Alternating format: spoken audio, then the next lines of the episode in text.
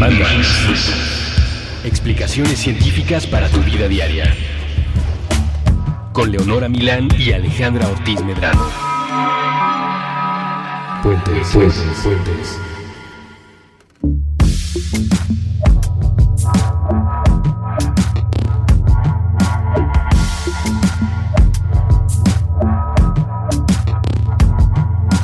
Hola, ¿cómo está? Hola, bien, ¿y tú? También. Creo que es muy importante eh, para darle la bienvenida al auditorio que regresa con nosotros un Mandalax más. Que este se está haciendo a distancia. Alejandra está sentada en la sala de su casa en Valle de Bravo y yo en mi estudio en la Ciudad de México. Y las dos tenemos puesta una prenda a rayas blanco y negro. Y tenemos un fleco que cubre parte de nuestro rostro. Hashtag emo. En, en mí eso es muy normal. O sea, Hasta tu Twitter, o sea... Sí, sí, pues yo, yo acepto mi naturaleza desde hace mucho tiempo. Tú no, mí tú no tanto, pero estoy viendo que ya, que, que cada vez te acercas más a Morrissey, por ejemplo. No. Me puedo acercar al emo, me puedo acercar al darks, me puedo acercar al ñoño, me puedo acercar a lo que sea, pero Morrissey y yo nunca seremos amigos. Ya lo veremos. ¿Sabes qué me siento un poquito más identificado últimamente de mis múltiples personalidades? ¿Qué? Me siento más identificada con mi lado ñoño que con mi lado emo. Mm. Ok. ¿Me explicó? O sea, cada vez estoy entendiendo más el universo Marvel. No, no esperaba eso. Pero pues es que hay tantas películas que son tan buenas, con actores tan famosos y tan guapos. Es difícil no involucrarse. Ay, es que, es que yo soy tan antisocial que no tengo idea de lo que hablas. O, sea, por ejemplo, Thor, Ajá. Ajá. ¿ubicas? Ah, sí, sí, ya A sí Chris. Hemsworth sí, claro, en sí. súper guapo. Es muy ¿no? guapo, sí, sí lo es, sí. Certifico. Es verdad. Scarlett Johansson en Onda Black Widow. O sea, todos son guapos, todos son famosos. Las películas son entretenidas, están hechas para gustarte. Pues te empiezas a involucrar. Y de repente ya acabas hablando de cómo es importante que salga Black Panther en Civil War de Capitán América, ¿no? No tengo idea de qué hablas, pero de algo que sé es que todos tienen superpoderes. Muchos de ellos, salvo Batman. Batman solamente es un cretino con mucho dinero. Eso es, eso puede considerarse un superpoder, el superpoder adquisitivo. El superpoder del capital. Das Capital. Es un es el, es el superpoder que más me gustaría tener, yo creo. Pero con ese poder, ese poder sí conlleva mucha responsabilidad. Y, nos, y la gente que lo tiene normalmente no, no. sí, no. no por eso, caso. por eso me lo deberían dar a mí, yo haría cosas buenas. O al menos no malas. Seguro eso pensaron todos con su primer millón y luego ¡popao! Oye, En fin. yo soy, yo soy Alejandra Ortiz Medrano Yo soy Leonora Milán. y este es Mandarax. Bienvenidos. Estamos muy felices de darle rienda suelta a mi ñoñería y la de nuestro público en este programa. Porque este es un programa que responde, o sea, este es un capítulo de Mandarax que responde, responde a las necesidades y sugerencias del público que nos escucha. Sí, hubo dos personas que nos pidieron hacer este programa. Bueno, de hecho, una y otra persona que dijo, sí, sí, hagan de eso, es decir, de superpoderes. Pero no nada más como de superpoderes de, de los que estábamos hablando, o sea, de que si sería posible que Superman volara, sino de superpoderes que, que, que tal vez sí existen en la vida real. La verdad es que yo tenía pensado otro programa de superhéroes que sí era mucho más ñoño. Y me da mucho gusto que vayamos a empezar con la única parte de ese primer proyecto de Mandarax de superhéroes que yo tenía contemplado y que es en relación con el superhéroe que me parece más patético de todos. A mí también me parece muy patético, ¿eh? Es súper patético. Sí, tienes razón. Es Spider-Man. Spider-Man es un perdedor.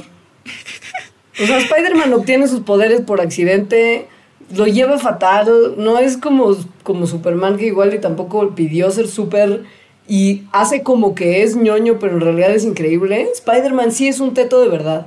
Pero, y además, a mí algo que me saca mucho de onda y me parece un poco asqueroso es que saque la telaraña de sus muñecas. Yo tengo siempre muchas dudas respecto a qué tanto, o sea, dónde tiene como un tanquecito, dónde tiene la tela, si él produce la tela, si acaso entonces Ajá. justo si es de sus muñecas tiene como un como un catéter que permite, ajá, ¿no? Como un Sí. catéter que permite como dosificar. No, tengo Sí. muchas, muchas dudas. Y además saca mucho de onda cuando está como trepándose por las paredes, la, la postura en la que está, que es como del exorcista cuando camina para atrás. Ajá. Sí, Ah. sí, guácala. Ajá. Mm, mm, mm. Mucho guácala con Spider-Man.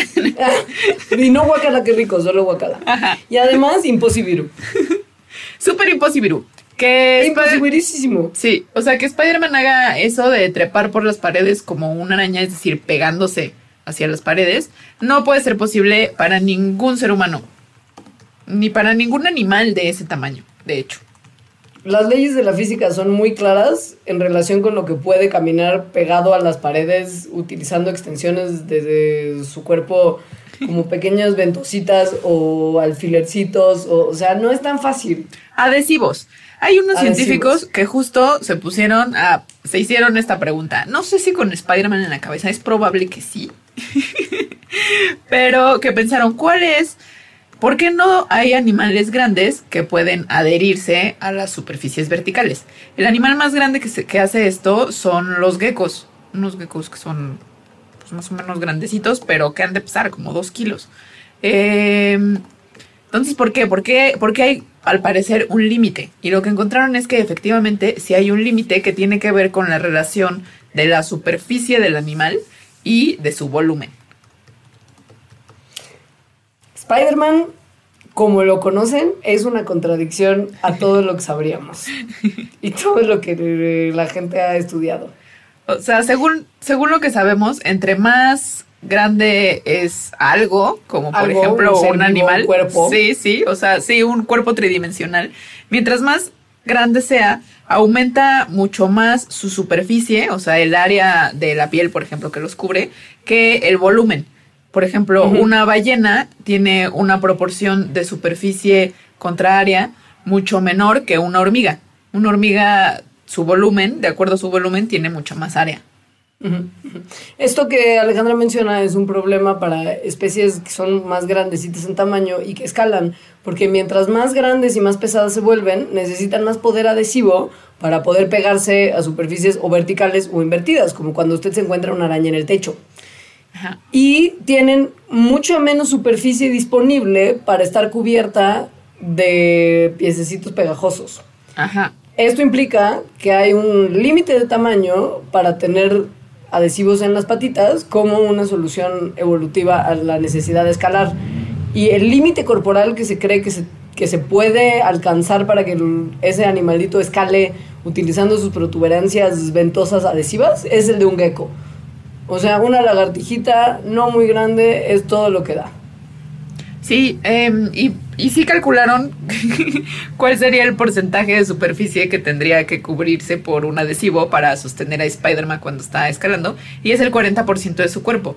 Entonces, como en realidad hay un frente y un detrás en Spider-Man, y Spider-Man solo se va adhiriendo y, y- Mm. y trepando por su parte de adelante, entonces en realidad sí. tendría que ser el 80% de su parte frontal que estuviera cubierto de adhesivo. Para ponerlo en términos de otros superhéroes, tendría que parecerse mucho más a Mystique, como las películas de X-Men nos la han enseñado como cubierta de picos y que esos picos fueran adhesivos y se fuera pegosteando con todo su cuerpo medio rodando en las paredes. Eso tal vez podría ser factible. Pero usando las puntas de los dedos y las puntas de los piecitos como Spider-Man hace, no hay forma que escalara No. un maldito metro. No, ni aunque tuviera, porque, por ejemplo, los geckos, pues tampoco es que un porcentaje muy grande de su cuerpo es el que se está adhiriendo, solo son las puntas. Pero tienen como unos doblecitos que hace que exista más superficie. Entonces, en realidad, el porcentaje de superficie sí es, sí es alto. Me da mucho gusto que hayamos empezado trasheando a Spider-Man. Y me da mucho más gusto que este programa vaya a continuar hablando de la posibilidad de los que son mis superhéroes favoritos. También son mis superhéroes favoritos. Tu Por- gato se llama Mystique Man. Sí, no se llama Mystique por X-Men, ¿eh? Ay, sí, entonces, ¿por qué? Pero, pero por, pues por, porque me parece un nombre darks. Ajá. De ajá. verdad, de verdad. Ok. Pero bueno, las caricaturas de X-Men sí son las únicas caricaturas de superhéroes que veía. Batman también me gustaba mucho, la verdad. Pero ya quedamos que no es un superhéroe más que el superpoder adquisitivo. De Das Capital. Pero sí, los X-Men, o como yo les decía de joven, los X-Men.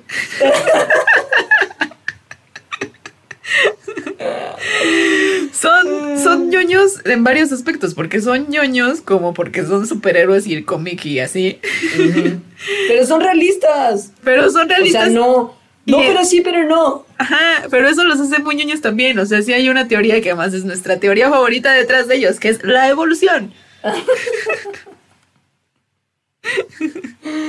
Los superhéroes que podrían llegar a existir en algún momento son los que implican, como el ser humano como lo conocemos, pues, tienen que implicar mutaciones genéticas. Eso es lo que hace a los X-Men tan fascinantes. Ajá, que sí están basados en que haya mutaciones. Y las mutaciones, pues es algo que es real, ¿no? Sí existen todo el tiempo. Todos somos mutantes en realidad. Lo que sucede con los, con los X-Men es que, bueno, según lo que sabemos de la evolución y del proceso de mutación, es que no ocurre tan rápido. De hecho, ni remotamente rápido como en los, como en los X-Men. Y no al mismo tiempo para permitir como tan poco cambio físico y tanto cambio en habilidad. Está raro, o sea, está raro. El planteamiento de la mutación de X-Men sí es un poquito irregular en términos de lo que conocemos como evolución. Sin embargo, es bien padre porque si hay algunos seres humanos que tienen mutaciones que igual no son tan sensacionales como, ¿sabes?, telequinesis, pero está mucho más... eh, Está mucho más padre que ser un ser humano común y corriente. Es lo que vamos a contarles en este Mandarax, por lo menos a partir de ahora. Imagínate la mutación de sacar rayos por los ojos. Yo quiero la mutación de. Es que hay que escoger esta. O sea, sacar rayos por los ojos como Diana Salazar en la novela. Era un pariente de Gambit. Oye, no, a mí me gustaría el control mental. O sea, me gustaría ser como Jean Grey. A mí también, es mi favorita. Telequinesis, tele, lectura de mente y así. Sí. Eso padrísimo. Sí, pero luego mira lo que trae, se vuelve loca.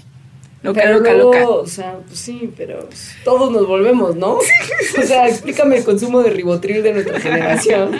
Y dime si no preferirías que eso viniera porque puedes mover cosas con la mente. Claro, claro. La cosa entonces es que la evolución es lenta. To- Tomó billones de años para que llegáramos de ser solamente organismos unicelulares a que nos convirtiéramos en unas jaleitas padrísimas que ya empezábamos a ser pluricelulares. Y de ahí a que llegáramos al accidente evolutivo del gran cerebro que Vonnegut describe con tanto furor en Galápagos, ha pasado mucho, mucho tiempo. Sí. Y somos todos muy uniformes, la neta. O sea, por más que uno quiera discriminar por todas las variedades de seres humanos que hay, no deberían, porque pues, somos bien parecidos entre nosotros. Sí, en términos evolutivos. En términos, sí, genéticos. Em, pero sí hay algunos ejemplos, o sea, a pesar de que la evolución es lentona, también hay ejemplos de evolución bastante reciente que además son una súper evidencia de que la evolución ocurre y sigue ocurriendo. O sea que más o menos lo podemos ver. Pues estos que les vamos a contar no en tiempo real, a menos que uno sea un árbol del tule. ¿No? O sea, son Que cosas no- que no- yo, yo tal vez después de las vacaciones de Navidad ya en volumen me parezco al árbol del Tule, pero lo demás no. Ahora, esta, esta, mm, esto que dice Alejandra fue descrito por uno de los tipos más cool de la ciencia, tal vez. Tal vez a Alejandra no le cae tan bien. Stephen se Gould me cae. Stephen Jay Gould. No, me- es el que mejor me cae. Es súper cool. Sí, sí es el que Además mejor me es- cae. escribe padrísimo, era un gran divulgador, Sí, era súper brillante. sí. En conjunto con otro tipo que era igualmente brillante, pero tal vez menos carismático, que es Niles Eldridge. Ellos propusieron que aun cuando la evolución se ve que es un proceso largo y más o menos Lento. parejito, de repente hay como chispazos de mutaciones que cambian radicalmente a las especies a las que afectan, pero que son como, como, como flashazos.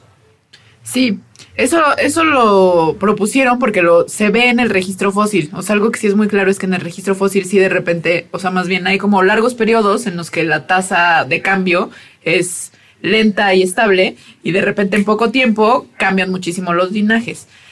La explica, ¿no? Y eso es algo que pues ahí está el patrón. La explicación que ellos dan es lo que no está tan eh, Sí. pues que no todo el mundo acepta o que no tenemos Sí. tanta evidencia, que es que, que de repente habría momentos en que hay mayor mutación y además de mutaciones que tendrían que ser favorables porque la selección natural le- le- les va bien, ¿no? En la selección natural y entonces se quedan Claro. en la especie.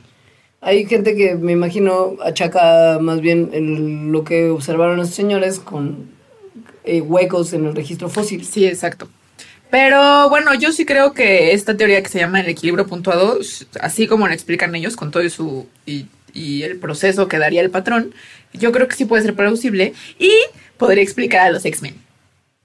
Sí, con sus particularidades, ¿no? O sea, obvio. Porque la realidad es que, justo, que es una cosa que yo medio mencionaba, o sea, en X-Men que los mutantes tienen su, su nombre ñoño de Homo superior en vez de Homo sapiens como nosotros los meros mortales, está muy raro porque pues, las mutaciones son tan variadas y tan diversas que no serían realmente parte de una misma especie, sino que serían como subespecies de. Individuales. claro, Pero porque además, individuales, ¿no? Porque todos son distintos. pues podrías agrupar tal vez en cambiar cosas del mundo físico, no sé, tendríamos que pensar en una Ajá. sistemática, en una taxonomía nueva para, para, el, para el mutante funcional. Pero, por ejemplo, es que la realidad es que si ustedes se fijan, las diferencias son muy puntuales, ¿no? O sea, Storm puede controlar las tormentas, pero se parece mucho a Jean Grey que mueve cosas con la mente. Hay pequeños cambios que ya generan grandes diferencias. Pues no son, o sea, son subespecies de ser humano. ¿Qué digo? Pues es como un detalle de lo más tonto. Ajá. La mutación que tal vez sería más plausible sería la de la de ¿cómo se llama su nombre no no denigrante? Del de bestia. Es que bestia es un nombre muy feo para además el que es como el más listo de todos los mutantes. Y el más teto de todos también. Ash. Es el Y que el doctor Hank hace- McCoy. Y que el actor que lo hace en las películas es el niño de Abaura Boy Topas. No, no porque no topo nada de, la- de- de nada, ya sabes. Qué horror, Alejandra, güey. Me choca que vivas adentro de un closet. No como lo piensa la gente. No tiene nada que. Me estoy metiendo en muchos problemas. Vamos a un corte y regresamos.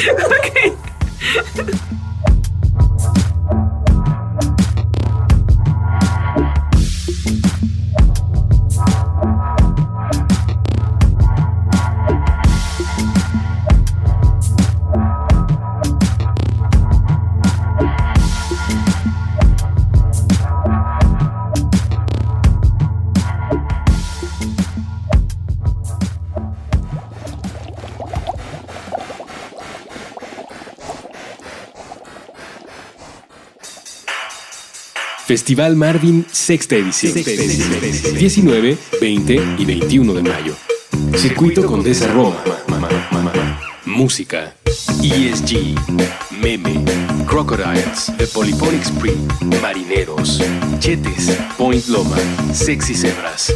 Además, stand-up, arte, cine al aire libre y conferencias. Festival Marvin. Para más información consulta festival.marvin.com.mx. Festival Marvin. 19, 20 y 21 de mayo. Circuito Condesa Roma. Festival Marvin. Fuentes recomienda. Festival Marvin.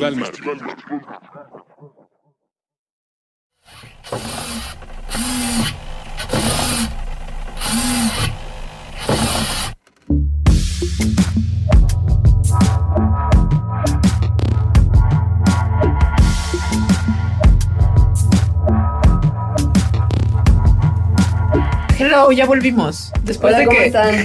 después de Bienvenidos que a los superhéroes. después de que Leonora me metió al closet. Pero es que pero eso no es lo que me refiero. Dios mío, da igual. Al closet de la ñoñería donde no te enteras de nada. Sí, exacto. Ok, bueno. Estamos hablando de las mutaciones de X-Men y cómo la mutación de Bestia es la más plausible. Que también es medio como súper fuerte. O sea, ¿sabes? O sea, está raro. Porque hay mucha gente en el mundo que sí tiene mutaciones que, que mm, por ejemplo, confieren un- una cobertura de vello mucho más prominente que la que normalmente se presenta. Pero el tema de tener también super fuerza y super inteligencia y un montón de cosas es donde ya las mutaciones de X-Men se empiezan a volver menos plausibles Y ser azul. Sí, se- claro, y ser azul. Y de lo, que, de lo que pasaría en realidad aún contemplando el equilibrio puntuado de Gould y Eldridge. ¿no? Sin embargo, hay ciertas cosas que tienen que ver con genes y con mutaciones y con herencia y con, por supuesto, respuesta a ciertas condiciones ambientales que dan una especie de superpoderes de la vida real. Que es a lo que, de lo que yo estaba hablando en la primera parte, Exacto. que son ejemplos reales de evolución que han ocurrido de manera muy rápida si uno fuera un árbol, un árbol del tule. O sea, en, Claro. en- en el, en- en el rango de miles de años, que en términos evolutivos es muy rápido. Y sí, efectivamente, a las poblaciones que, de- que han tenido estos cambios evolutivos, pues sí son, pues son diferentes otras poblaciones y, y en esos ambientes les va mejor, lo cual se podría considerar como un superpoder. Hay una banda que es padrísimo, bueno, o sea, lo que hacen es padrísimo, que vive en una región que sinceramente yo consideraría como una especie de el infierno en vida por las altísimas temperaturas y las bajísimas, no, las altis, la- la- o sea, lo- las alturas tan marcadas y las temperaturas tan bajas. O sea, en los Himalayas. O sea, básicamente el Tíbet por más monje budista y lo que sea, o sea, la gente que vive ahí, héroes, las condiciones a las que se enfrentan y los cambios que tienen sus cuerpos para aguantar este tipo de condiciones tan extremas son muy impresionantes. Sobre todo la altitud. El Tíbet está más o menos a 4.000 metros sobre el nivel del mar, lo cual es muy alto. Y lo que sucede con la altitud, si ustedes han ido alguna vez a alguna montaña de paseo, es que hay menos oxígeno. O sea, 40% menos oxígeno a la altura de las cumbres tibetanas de lo que estaríamos acostumbrados acá. Sí, eso es lo que da el mal de montaña. O sea, no hay el suficiente oxígeno para que. pues, para que vivamos. Pero sin embargo, los tibetanos viven muy bien. Por lo cual quiere decir que hay algo en su metabolismo, en su fisiología, que está haciendo que, que aprovechen el poquito oxígeno que hay para estar tan bien como si hubiera más oxígeno y nosotros estuviéramos en la playa. O sea, usted está pensando, usted está, estamos hablando de que si usted va al Tíbet, como no podría recibir el suficiente oxígeno en sus tejidos como para funcionar normalmente, empezaría a sentirse realmente más, mientras que la banda tibetana tolera perfectamente las alturas, ya que hay una forma en la que se controla el metabolismo del oxígeno en sus cuerpos que nosotros no tenemos. Básicamente es eso. Usamos el oxígeno de distintas formas. Entonces, para ver cuáles son los genes o qué mutaciones, si es que había algunas mutaciones, eh, fueron y, y, y- y muestrearon a gente del Tíbet y a otra población de China, que se supone que tal vez vendrían de ahí o son sus, sería la población más cercanamente emparentada, pero que no viven a esta altitud. Y vieron qué diferencias genéticas había. Encontraron una lista de 20 genes que mostraban que habían estado sujetos a selección natural, pero uno en particular resultó muy interesante, que se le pusieron EPAS 1. Mm. Es, Este, Ajá. este gen lo que hace es que codifica para una proteína que está involucrada en la respuesta que tiene el cuerpo a los niveles de oxígeno que van bajando y que se ha visto que tiene participación en los atletas de alto rendimiento. Los ayuda a tener un rendimiento atlético mejorado. Y esto parece ser la clave para la adaptación de los tibetanos a vivir a una altura tan pronunciada. entonces, este gen de alguna manera afecta la producción de células rojas, que son las que agarran el oxígeno y lo transportan. Em, Y esta, este gen mutado, o sea, que lo hace más eficiente, estaba solo en el 9% de la población de chinos, pero en 87% de la población de tibetanos.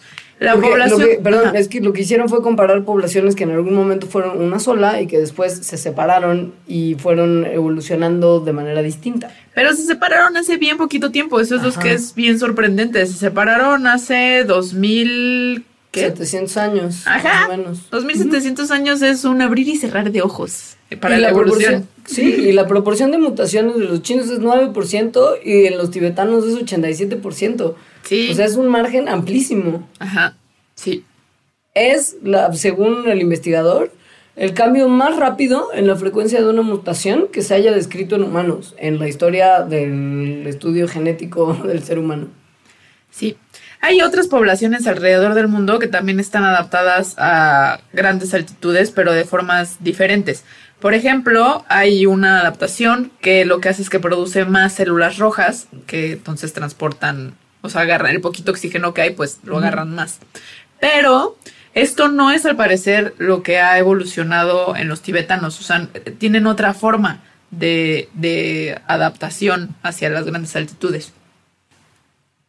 Al parecer, lo que hace este gen mutado es balancear los dos tipos de metabolismo que tenemos los seres humanos en distintos momentos, que es el que usa oxígeno, que es aeróbico, y el que no usa oxígeno, que es anaeróbico.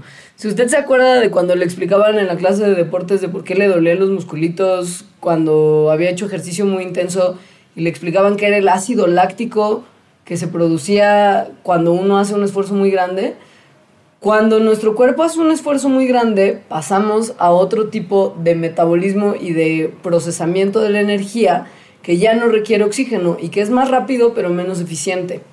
Pero es como de emergencia, pues, o sea, es como una cosa que se usa cuando estás generándole a tu cuerpo un esfuerzo que normalmente no realizaría. Uno de los subproductos de este proceso sí es el ácido láctico, pero el tema de por qué le duelen los músculos es otro, según ya habíamos hablado en un mandrax. Sí. Entonces no saben exactamente qué es lo que hace Pasunos.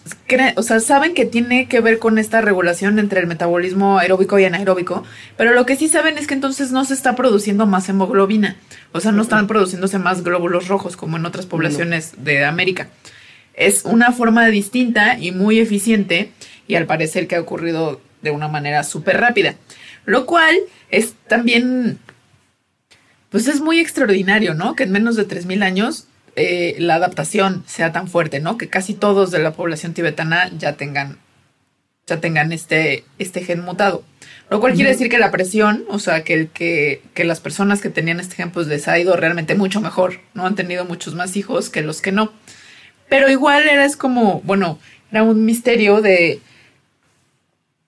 Claro que la mutación puede aparecer azarosamente, pero de lo que se dieron cuenta hace poco es que... Está padrísimo. Ajá, es que este, esta mutación pudo haber venido de un grupo distinto de seres humanos.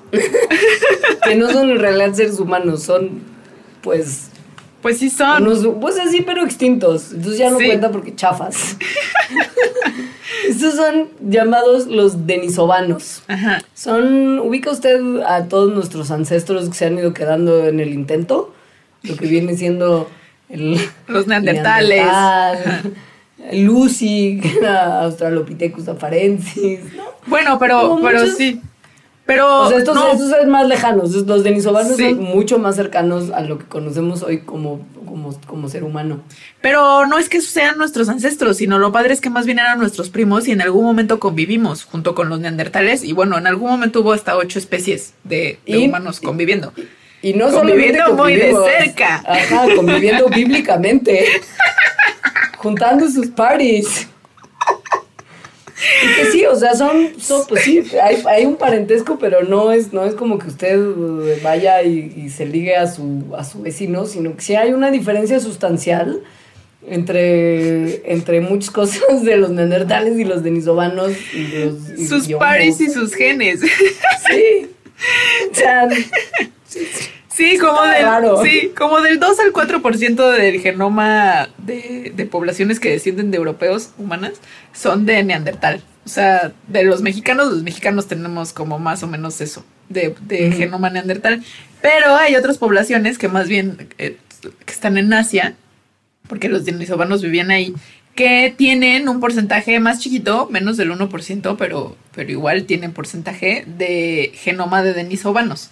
Y al parecer, de estos denisovanos fueron de quienes heredaron, bueno, de, esta, de este entrecruzamiento. De chocar sus pares. Ajá.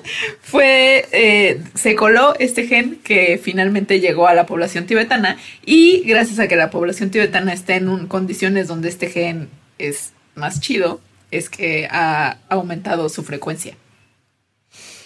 Lo que es solamente un pequeño detalle cultural y así curioso, que si a usted le da onda que nuestros ancestros hayan tenido, o sea, nuestro antiguo linaje haya tenido ondas con sus primos lejanos, los neandertales, los denisovanos son todavía más lejanos, son primos más lejanos que, que los neandertales. Entonces está todavía más tremendo. A mí se me hace muy padre, en realidad, la idea de que haya habido tipos diferentes de seres humanos y que se haya dado el amor. Está es padre. que además, pues quién sabe lo que estaba pensando esa banda, ¿no? Pues no creo que pensaran tan distinto a nosotros. a, juzgar, Anyway. a juzgar por cuando uno va a cualquier antrucho de la condesa.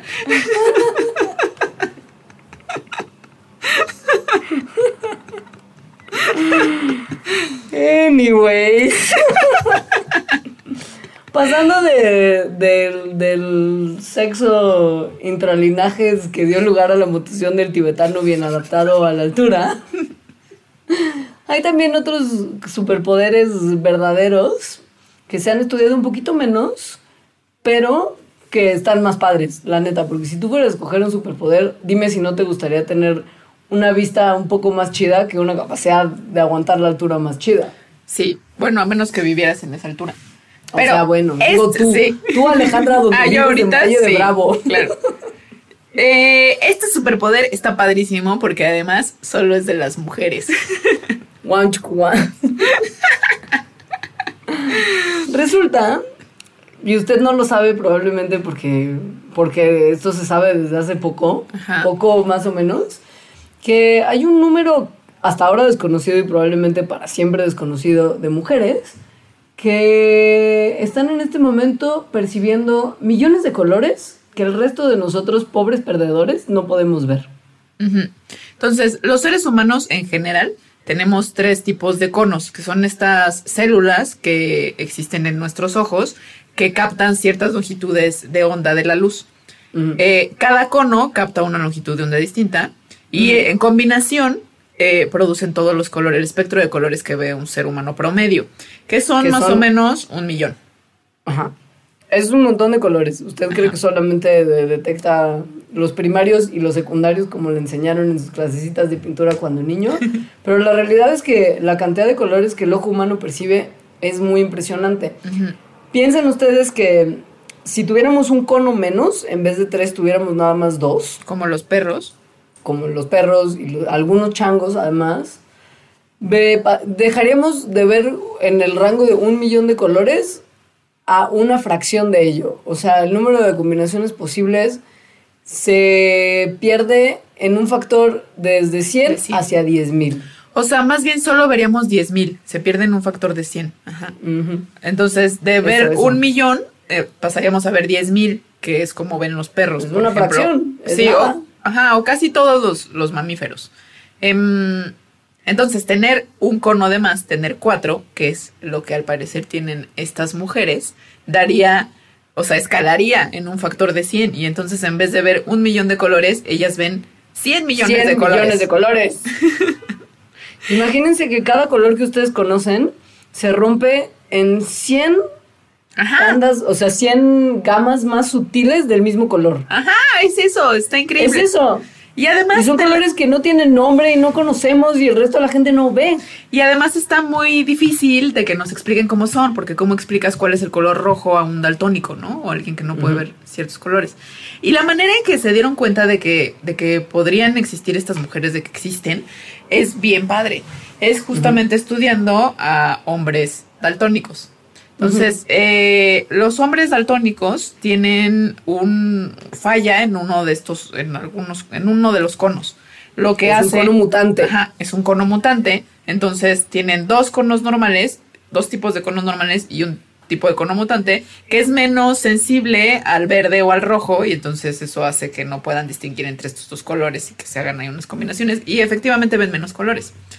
Pero si estos hombres, bueno, el- los genes para los conos están en los cromosomas sexuales X. Por eso hay más hombres daltónicos, porque solo tienen un cromosoma X. Las mujeres, como tenemos dos, entonces aunque tengamos defectuoso uno de los genes que da los conos, tenemos como el backup del otro cromosoma. X. Em, estaban investigando esta, esta cuestión del daltonismo y dijeron, pero a ver, si hay hombres que tienen eh, conos mutantes, eso quiere decir que sus mamás tendrían dos conos normales en su cromosoma X y un cono normal en otro cromosoma X y un cono, bueno, un gen para un cono mutante en otro cromosoma X. Es decir, tendrían cuatro tipos de conos, tres normales y uno mutante, lo cual daría más combinaciones de colores. El experimento estaba padre porque lo que hizo el investigador holandés Hugo de Vries, que además es súper es súper bonita la ironía de este experimento considerando quién es Hugo de Vries. Voy a llegar a eso en algún momento, lo prometo, pero está increíble.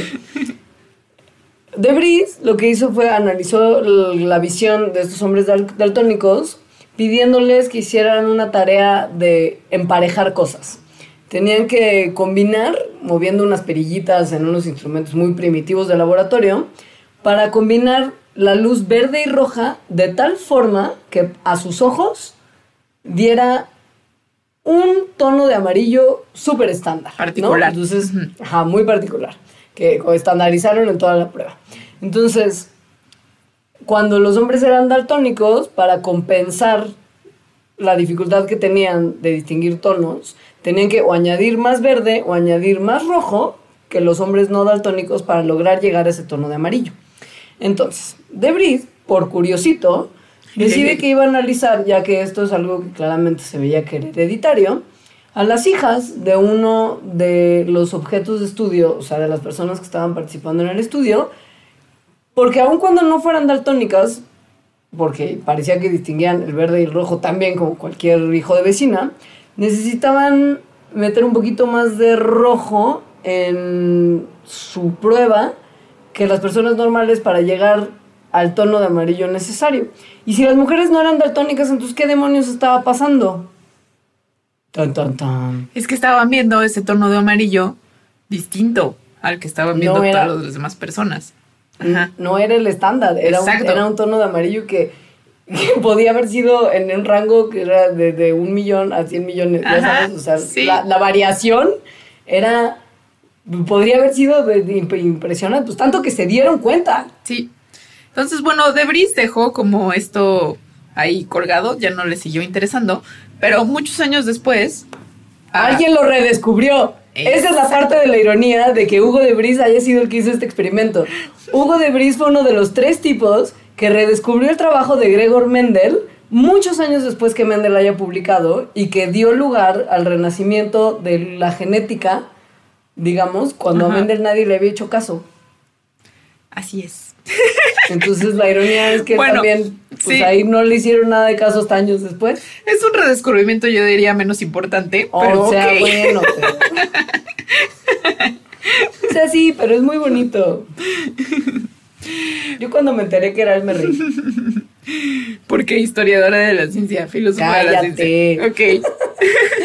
bueno, muchos años después, unos neurocientíficos se interesaron en esto, en, si realmente podrían existir mujeres tetracromáticas, que es como se les llama, porque tienen cuatro tipos de, conos. Y les pusieron unos, unas pruebas similares a las que había usado Hugo de Bris, eh, en el que tenían que machar un color en específico y bueno, se los, ¿no? Eran mujeres igual que tenían hijos o eran hijas de hombres daltónicos y pues no, ninguno les, o sea, no hubo como resultados que fueran consistentes con, con la hipótesis que tenían hasta que en 2007 hubo una mujer que en todas las pruebas que le hicieron salió consistente con lo que se esperaría si estuviera viendo más colores. No sabemos cómo es su nombre, solo conocemos su nombre clave que es CDA29. Ajá.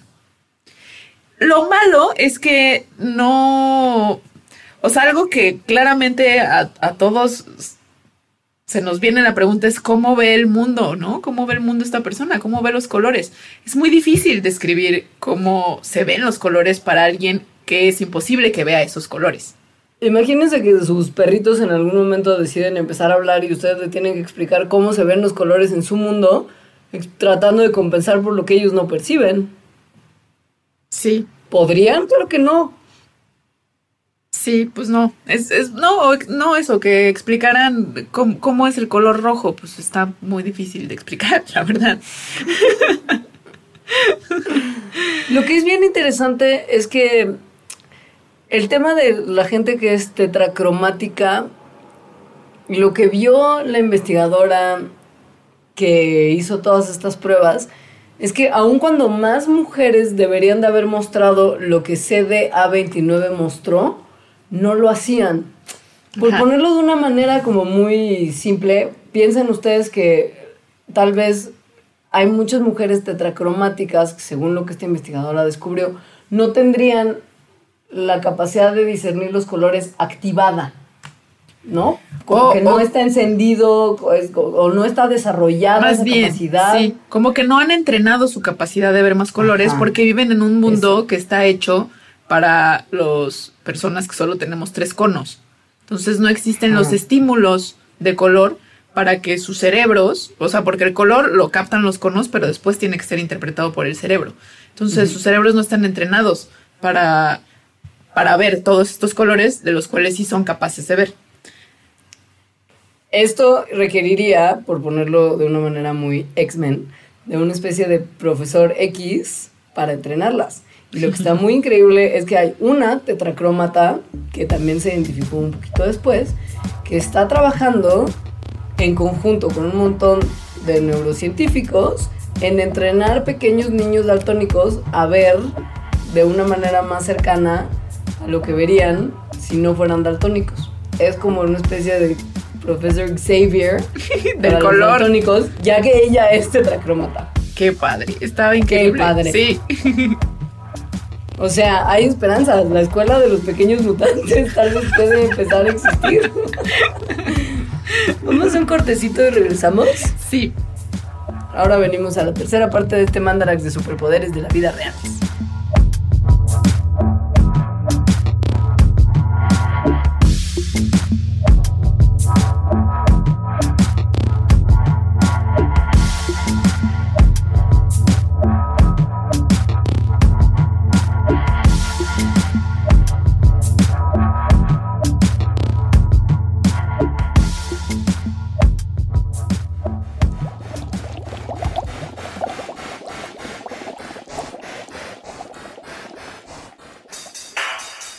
Festival Marvin, sexta edición. 19, 20 y 21 de mayo.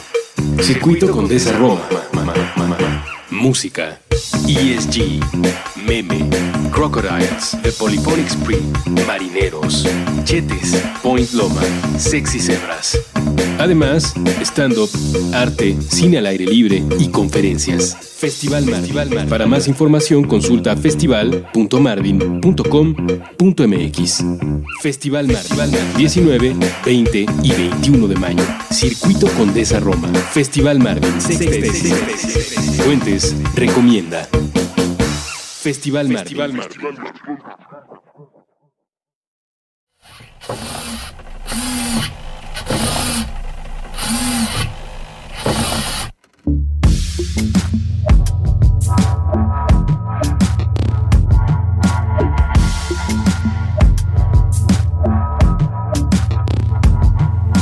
Hello. Hola de nuevo y bienvenidos a la tercera parte de este Mandarax dedicado a los superpoderes que uno puede tener si tiene suerte y mutación o si le echa ganas, como veremos en última parte. Antes de, llegar a la, antes de llegar a la onda de echarle ganas, les vamos a platicar de dos superpoderes que uno puede tener en la vida real, que están tal vez más padres que tener super capacidad de aguantar la altura o super ver colores millones. Ay, no sé, a mí el de ver colores millones me late mucho, pero bueno. Eh, hay un superpoder que es el superpoder, además muy cliché, que es el de la superfuerza. La superfuerza como tal no es que desarrollen así una capacidad de aventar camiones como Superman, sino que tienen una capacidad muscular, digamos, más arriba del promedio. Pasa que hay una proteína en todos los seres humanos que se llama miostatina, que lo que hace es que inhibe el crecimiento muscular. Hay algunas personas, muy poquitas, que tienen una condición genética que es muy rara, en la cual su cuerpo no produce esta proteína y por lo cual, por lo tanto, el crecimiento muscular no se inhibe. Entonces, sus músculos son mucho más grandes y tienen muy poquita grasa corporal.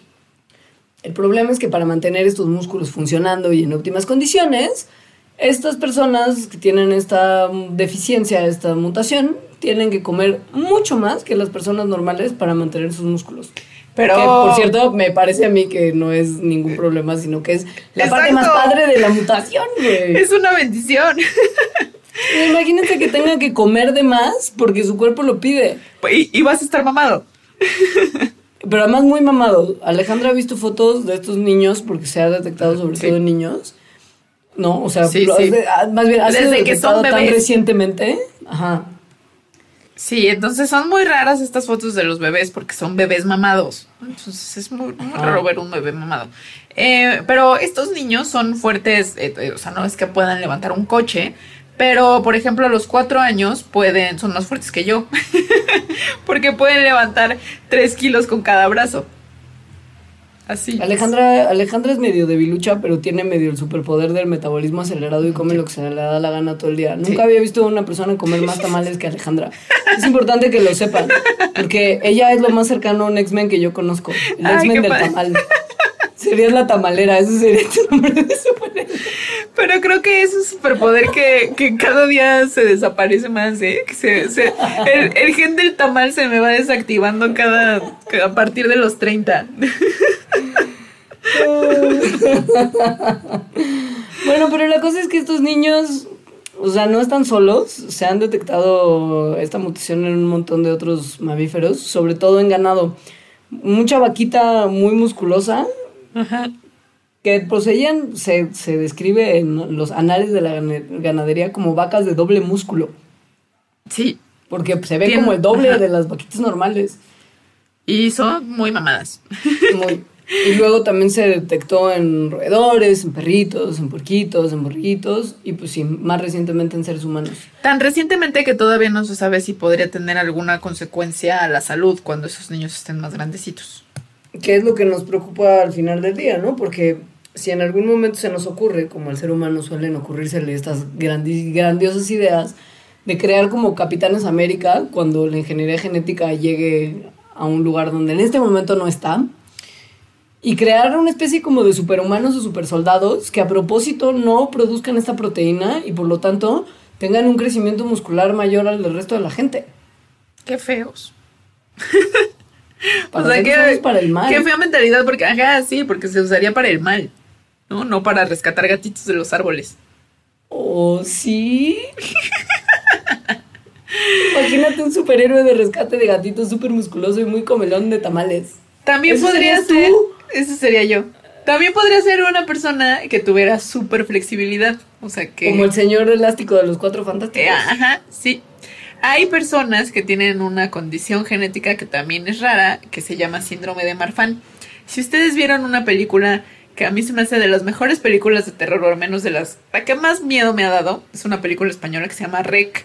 Hay una criatura al final muy terrorífica, así dueña de mis pesadillas, que es interpretada por un actor que se llama Javier Botet, que tiene este síndrome de Marfan. Estas personas son muy altas, o sea, inusualmente altas. Sus extremidades, o sea, brazos, piernas, dedos, son muy largas y tienen una flexibilidad anormal.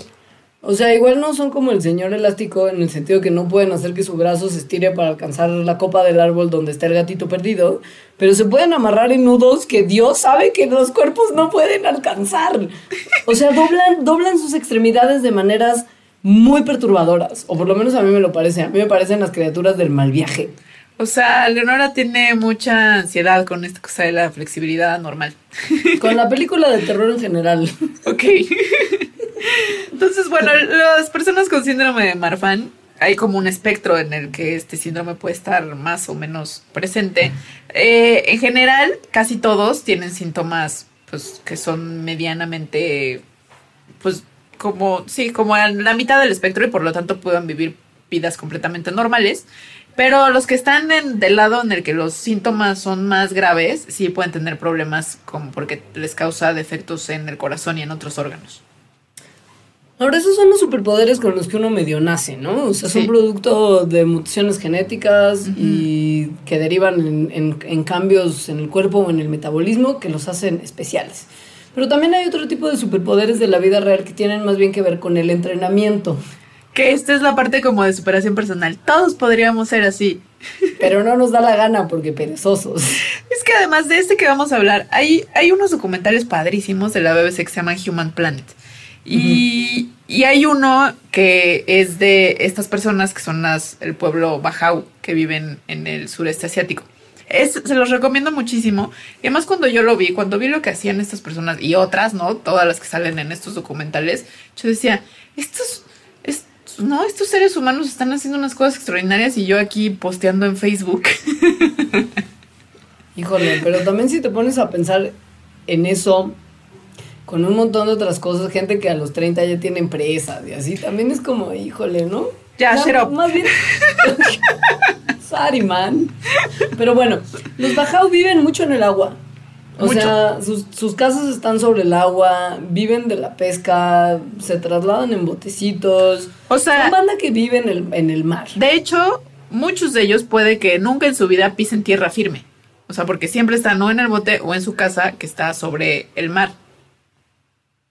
Obviamente cuando uno lleva tanto tiempo en el tema de la sumergida y de la nadada y de la pesca y del vivir en el agua, básicamente, pues igual y desarrolla medio un superpoder para aprovechar mejor sus, sus, ci- sus circunstancias. Y esto es exactamente lo que el pueblo Bajau desarrolló. Ellos son capaces de bucear sin equipo y sumergirse hasta profundidades de 20 metros con una sola bocanada de aire. Por Una- periodos de hasta 5 minutos. Exacto. O sea, pueden aguantar la respiración cinco minutos y meterse tan, o sea, 20 metros de profundidad. Esos son tres veces más la presión atmosférica que la que estamos viviendo nosotros en la superficie. Y la cuestión es que cuando, cuando estás a una presión tan alta se te apachurran los órganos internos. Como los pulmones, por ejemplo, que en este Ajá. caso además están privados de oxígeno porque piensan que la criatura que se está sumergiendo no ha respirado en 5 minutos. Entonces, Eso debería de hacerles mucho mal. Deberían de tener también como el mal del buzo, como esta cosa de, de la mm, compresión que genera la profundidad, que es un problema si usted ha buceado alguna vez. Deberían de sufrir de eso todo el tiempo y no les pasa nada. no les pasa nada. Y pasa algo muy chistoso que es que, bueno, se han entrenado, ¿no? Son entrenados desde chiquitos para hacer eso. Entonces sus cuerpos están como acostumbrados a eso y tienen ciertas estrategias que han desarrollado. Como, como se les apachurran los órganos internos, entonces el vaso se apachurra y saca más hemoglobina. Entonces, al sacar más hemoglobina, como ya dijimos, eh, la hemoglobina es la que carga el oxígeno en los glóbulos rojos. Entonces, hace que, que su cuerpo no se quede sin oxígeno, ¿no? O sea, el poquito oxígeno que tienen es transportado hacia todos lados por el apachurramiento de los órganos internos. Pero además lo que está increíble es que no nomás les pasa esto del apachurramiento del órgano interno y la consecuente mejor distribución del oxígeno, sino que además también sus ojos cambian. Ajá. Empiezan a tener una vista submarina que es el doble de lo potente que sería en una persona que no hace este tipo de buceo. Eh, y eso es porque los músculos que tienen en los ojos se vuelven más fuertes de estar todo el tiempo entrenando a ver bajo del agua. Pueden mover, pueden manipular como hacer, como constreñir las pupilas más y cambiar la forma de sus lentes para aumentar la refracción de la luz. O sea, es un proceso ocular muy distinto al que tiene una persona que vive en la superficie, Muy por distinto. decirlo de alguna manera. y también, eh, pues esto tiene consecuencias que a veces no son todas positivas, en este caso en el oído. O sea, aun cuando los ojos se desarrollan chido, los oídos no aguantan bien la presión. Sí. Y, y se les. Se les. Como Ajá. rompen los tímpanos. Sí. ok. Pero al parecer escuchar no es tan importante bajo el agua. Em, ¿Cómo lo es para el siguiente superpoder? En el siguiente superpoder, el oído es lo más importante. Y es un super viaje. Esto, esto Es también. un super viaje. También he visto documentales donde hay personas que hacen esto. Es súper impresionante. ¿Ubican cómo se comunican los delfines? Fuera de ese episodio de Los Simpson en el que hacen nada más como... Y quiere decir que se van a morir. ¿Por qué te sale igual la voz de delfín? Porque llevo practicándolo muchos años. Hay superpoderes que se entrenan. Puedo imitar a Guadalupe Loaesa y puedo hacer ruido de delfín. No puedo creer que no lo supieras. No puedo creer que esto es una sorpresa para ti. No quiero saber para qué se podría usar ese superpoder, pero ok. Para nada. Quiero el superpoder de ganarme el melate. Te lo cambio. Pero bueno, los delfines tienen, como los murciélagos, esta cuestión de la ecolocación. Que. Había, hijo, es que había, no sé si tú, no sé qué tan, tan teta eras de niña, pero había un juego padrísimo para Sega CD, que fue una consola muy desafortunada porque sacaron pocos juegos y duró poco tiempo, pero se llamaba Echo the Dolphin. No. Y entonces tú eras un delfín que tenía la capacidad de brincar y usar tu sonar. ¿Ya sabes? O sea, el, el sonar como este, mm, como mecanismo justo de mandar ondas de sonido para que al momento de recibirlas de vuelta permita que se ubiquen los delfines, básicamente la ecolocación. Y esas eran tus únicas armas en el juego. Entonces así detectabas bancos de peces, detectabas aperturas para poder seguir nadando. Y el juego más pacheco, bonito y complicado, no sabes qué lindo era. No. Y pues eso es justo un, un uso en videojuegos de esta capacidad que tienen los delfines y los murciélagos y los seres humanos. Sí. O bueno, todos, pero no la desarrollamos. Eh, la ecolocación funciona como un sonar, que es que sacas una onda, que puede ser que es un sonido, ¿no? Una onda de, de sonido, y entonces rebota, causa un eco, te, te llega el eco, y entonces con eso construyes una imagen mental de lo que hay a tu alrededor. Un mapa literal, o sea, mapa. Ajá. Hay personas, especialmente personas que son ciegas, que han desarrollado esto y que entonces pueden moverse por el mundo como si lo estuvieran viendo. Entonces hacen soniditos que rebotan, ajá, que rebotan en las superficies, regresan a ellos y están tan entrenados que pueden distinguir, pues eso, ¿no? Si hay muebles enfrente, si, si, si hay, o sea, si una habitación tiene madera en el piso o si tiene alfombra. Es decir, sí se crean texturas, eh, objetos tridimensionales con- de maneras bien sofisticadas.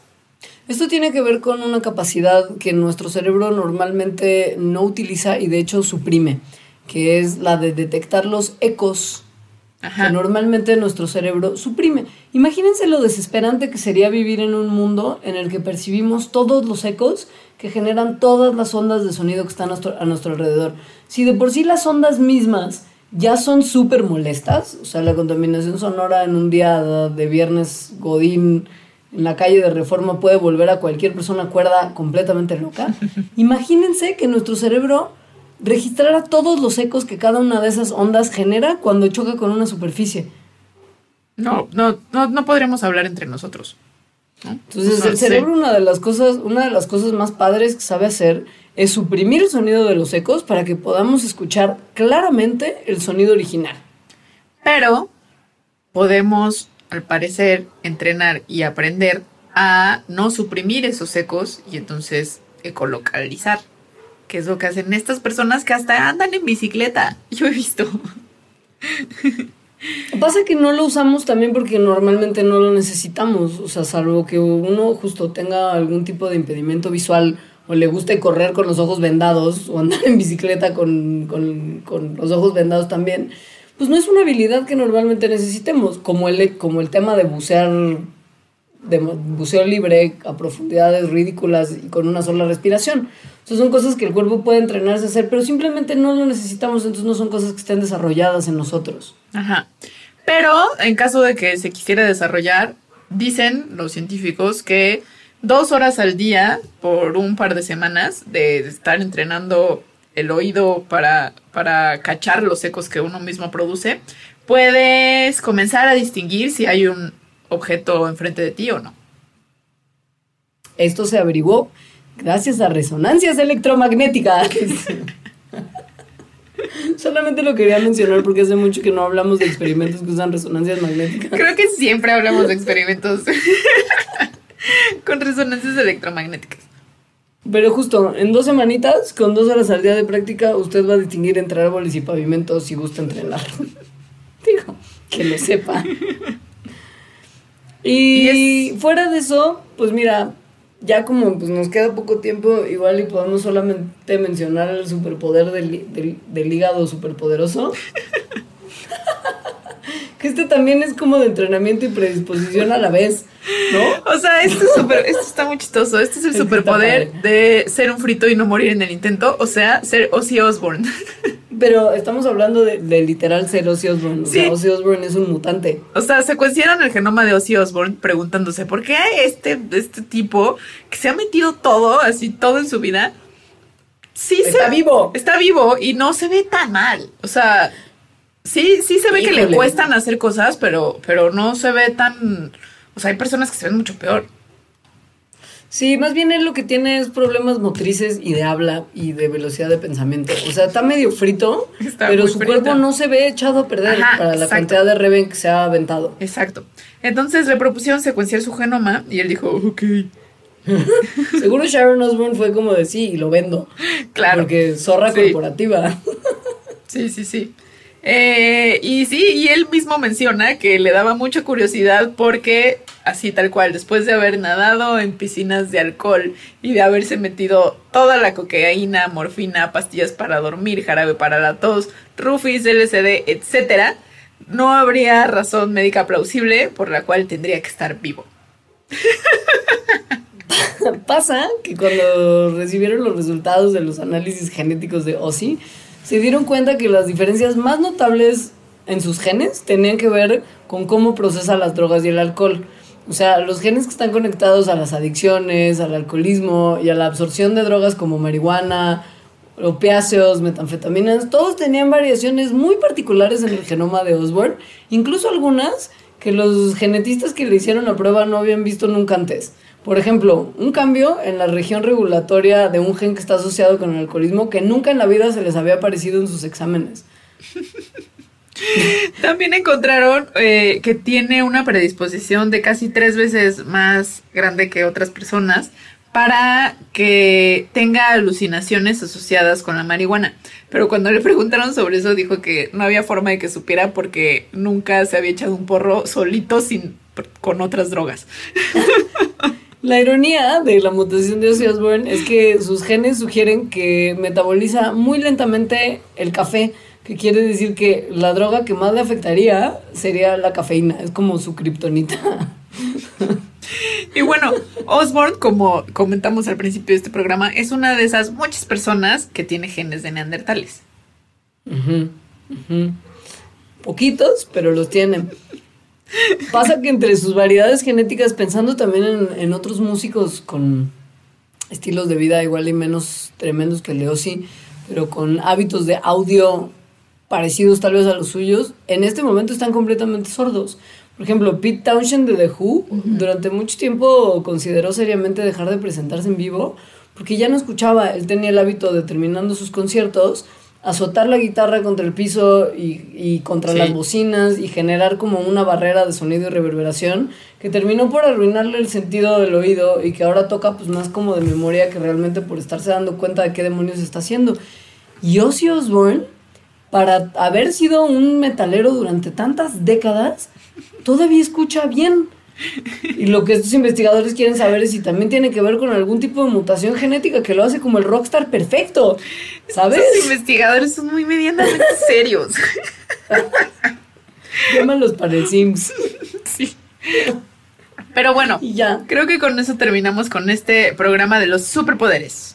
El superpoder del rockstar y el superpoder de la supermusculatura que permite comer todo están padrísimos. A mí el de los colores, sigo, in- insisto, me late. ¿Qué tal? Además, buen- además, ¿qué tal que nosotros lo tenemos y no sabemos? Puede ser. Y nunca lo sabremos, porque es muy difícil que lo sepan, porque justo ves el mundo como lo ves, ¿no? Es muy difícil que te des cuenta que alguien lo está viendo diferente. Habla con esta señora que es tetracrómata y está trabajando con los con los, con los daltónicos, a ver si te ayuda como el profesor X a desarrollar tu superpoder. Pues mira, hice un test que les podemos poner en la bitácora para, no para saber si, si soy o si alguien es tetracromática, sino para ver qué tan bien distingues los colores. O sea, qué tantos, ajá, qué tanto, qué tan bien está tu capacidad. Y les puedo poner mi resultado, no salí tan mal. Y lo pueden hacer ustedes, está padre. La número 10 te sorprenderá. Oigan, que tengan bonita semana. Gracias por escucharnos y dejen los comentarios como siempre en redes sociales. Twitter.com diagonal mandarax, Facebook.com diagonal mandarax, tú explica todo. Arroba leos en materia personal. Arroba Alita Emo. Alita guion bajo emo. Siempre lo digo. Ay, Dios mío. Qué fritz. Y nada, pues aquí en la sección de comentarios de puentes.me diagonal mandarax, donde puede usted o no estar oyendo este episodio. Lo que es muy importante es que vuelve el miércoles que entra porque tendremos más mandarax. Muchas gracias, adiós.